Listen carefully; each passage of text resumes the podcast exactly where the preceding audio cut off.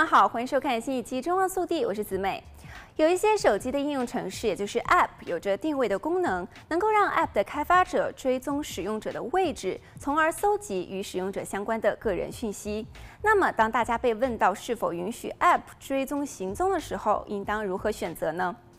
美国昆尼皮亚克大学的电脑学教授指出，App 的开发者想追踪原因，主要是因为广告。他们可以把大家参加的活动和常去的地方等讯息提供给厂商，让厂商针对你发布你可能感兴趣的广告。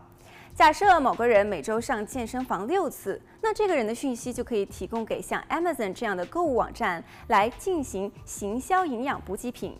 像 Expedia 这样的旅游网站也可能会追踪人们和旅馆或者是航空公司的相关活动，以便行销其旅游方案。而且像 Uber 这样的 App 也可能追踪人们的位置，进行适当的交易。对于本来就有意看广告的人来说，这当然是一件好事。但是对于其他人而言，一直被追踪可能是件可怕的事。如果信任这些 App，而且对于自己被追踪也能感到自在，那就可以允许 App 追踪，这样也可能会看到和自己比较有关的广告，也会有比较个人化的体验。然而，研究讯息揭露以个人隐私和焦虑的犹他大学警告说，允许 App 追踪你的结果，可能不光是在浏览网站时看到感兴趣的弹跳式广告而已。如果 App 允许将使用者的资料与他人分享，这可能就包括了与资料掮客，也就是 data broker 分享资料。资料掮客可能会把使用者的资料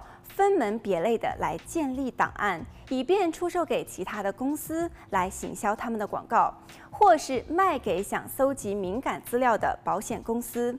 保险公司在取得使用者的健康情况等敏感资料之后，也可能会用来重新计算特定客户的保费。这对于这些人来说是非常不利的。比如说，如果你经常到速食店用餐，而且会选高热量的食物，那么这样保险公司得知这样的情况后，可能会调涨你与健康有关的保费。此外，如果很多公司拥有你的资料，当其中一家公司被骇客入侵的时候，那么你的资料就可能会被外泄，甚至是被卖到暗网作为商业用途，并且也会在未经许可的情况下被使用这些资料。